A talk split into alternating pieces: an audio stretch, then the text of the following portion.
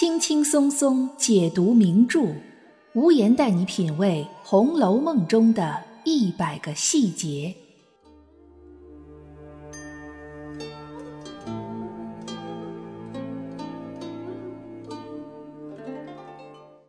品读细节之美，发现别样红楼。大家好，我是暗夜无言，欢迎您收听《红楼梦》中的一百个细节。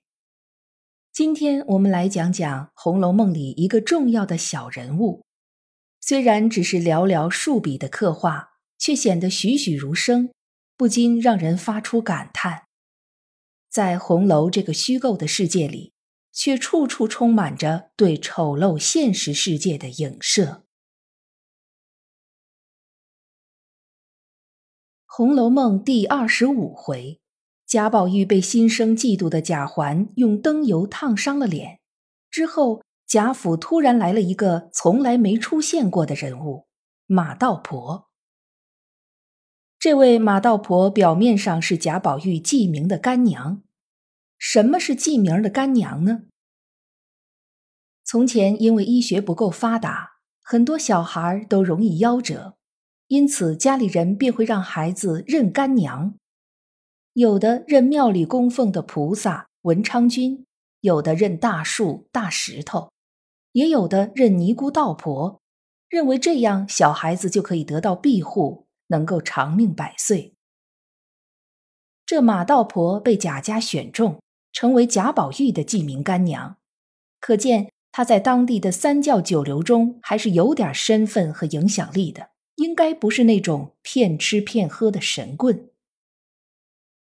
可惜贾家看走了眼，这马道婆虽然有点本事，却是一个不折不扣的小人。贾宝玉烫伤的消息，不知怎么就被这马道婆知道了。他立刻意识到这是一个好机会，于是速度赶到了贾府，装模作样的给贾宝玉念了几声咒。在脸上比划几下，就说包管好了。这用得着他说吗？就是不念咒、不比划，烫的泡过几天也就自己消了。当然，这绝对不是马道婆来此的目的。给宝玉疗伤，他也就是应个景。他主要是来忽悠贾母来了。这位马大忽悠对贾母说道：“老祖宗、老菩萨。”哪里知道那佛经上说的厉害？大凡王公卿相家的子弟，只一生长下来，暗里便有许多促狭鬼跟着他，得空便拧他一下，或掐他一下，或吃饭时打下他的饭碗来，或走着推他一跤。所以往往的那些大家子孙，多有长不大的。这话你细琢磨琢磨。可不就是胡说八道吗？那时候因为医学不发达，小孩子早夭的几率比较高。这可不分你是什么出身，反倒是王公卿相家的小孩，因为生活条件好，存活的几率一定是比贫寒人家的要高的。像马道婆这样说的，认为穷苦人家孩子命贱，从而就命硬的，那必然是不知人间疾苦，要么。就是在信口开河胡说。不过马道婆这顿胡说八道，却正好说在了贾母的心坎上，估计这也都在马道婆的预料之中。她立刻向贾母推荐一个可以保佑贾宝玉的好方法，那就是在菩萨跟前供奉一个大海灯，而供奉海灯是必须要用到灯油的，还要持续供应，保持海灯不灭。这可是一笔不小的开销，也就是马道婆此行的主要目的了。看看贾母有些心动了，马道婆立刻搬出南安郡王府里的太妃，一天要用四十八斤油；锦香侯的诰命夫人一天用二十斤油。这特别像现代一些搞销售的推销员。用这种相同和不同身份类比的方式来激发客户的购买需求。哎，你们部门的小张和楼上的小王可都办了卡了，一个金卡，一个银卡。你看你是办个金的呢，还是办个银的？可见马道婆非常精于此道。而当他看到贾母有些犹豫的时候，立刻又修改了他的话术，说贾母给晚辈供奉的话，可以不需要那么多，三五斤的也就可以了。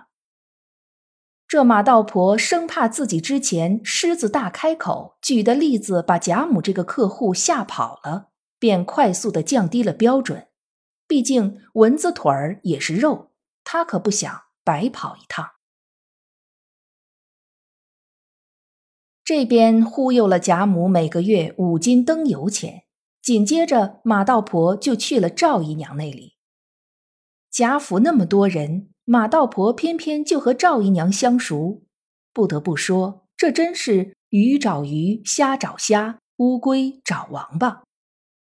这马道婆除了唯利是图，还是个爱贪小便宜的。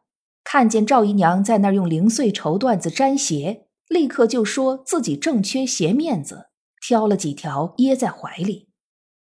这个形象简直生动极了，就是不管便宜大小。不占白不占，那种市井小人的感觉跃然纸上。接下来就是大家熟悉的一段剧情了：马道婆和赵姨娘臭味相投，一拍即合，决定用法术掩阵王熙凤和贾宝玉。几件衣服首饰，五十两银子的欠条，这就让马道婆这位记名干娘。毫不犹豫地下手毒害自己的记名干儿子，刚才还在贾母面前满口菩萨神佛，转头就做下了这恶魔厉鬼之事，把菩萨神佛都抛到九霄云外去了。到了这一步，这已经不只是刻画一个小人物了，这就是在写一个头上生疮、脚下流脓的坏人。这样的人古来有之，现如今社会上也有，满口的仁义道德，一肚子的男盗女娼，道貌岸然，表里不一，只要有利益的诱惑，便可以把一切良知踩在脚下。其实，在这件事情中最令人震惊的，应该是马道婆的身份。道婆指的是在尼姑庵里管杂事儿的人，包括庵内庵外的大小事情。虽然她本身并不是尼姑，但也算是多半个出家人了。一个整天和菩萨香火共处的人，竟然毫无出家人的慈悲心肠，这也真是一种莫大的讽刺。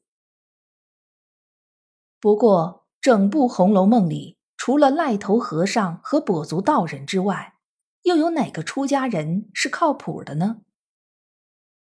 馒头庵的住持老尼姑净虚，专门爱搅和凡尘俗事，通过王熙凤搅黄了张金哥和李公子的亲事，间接害死了两条人命。葫芦庙里的小沙弥还俗当了门子，引导贾雨村胡乱判决了薛蟠打死冯渊的命案。更不要说清虚观的张道士。那完全就是一位红尘中人，甚至还要给贾宝玉当媒人呢，全无一点出家人的样子。僧不僧，道不道，尼不尼，还真是应了太虚幻境的那副对联：假作真实，真亦假；无为有处，有还无。都说整部《红楼梦》没有一处是闲笔。没有一个人物是闲人。在高鹗续的第八十一回里，马道婆的结局是通过王夫人的话间接交代出来的。虽然是问了死罪，大快人心，但却感觉有些潦草。以马道婆的为人，又得到了那么多权贵之家的信任，她应该不会这么快就受到惩罚。或许她还会再出来作妖。而且八成会和赵姨娘有关，这都是有可能的。毕竟在《红楼梦》里，好人都没什么好的结局，而祸害却可以一害千年。对于这个恶毒的小人物马道婆，您有什么样的看法呢？可以在评论区给我留言。我们今天的节目到这里就结束了，感谢大家的陪伴收听，也欢迎您订阅关注本专辑。我是暗夜无言，让我们下一期再见。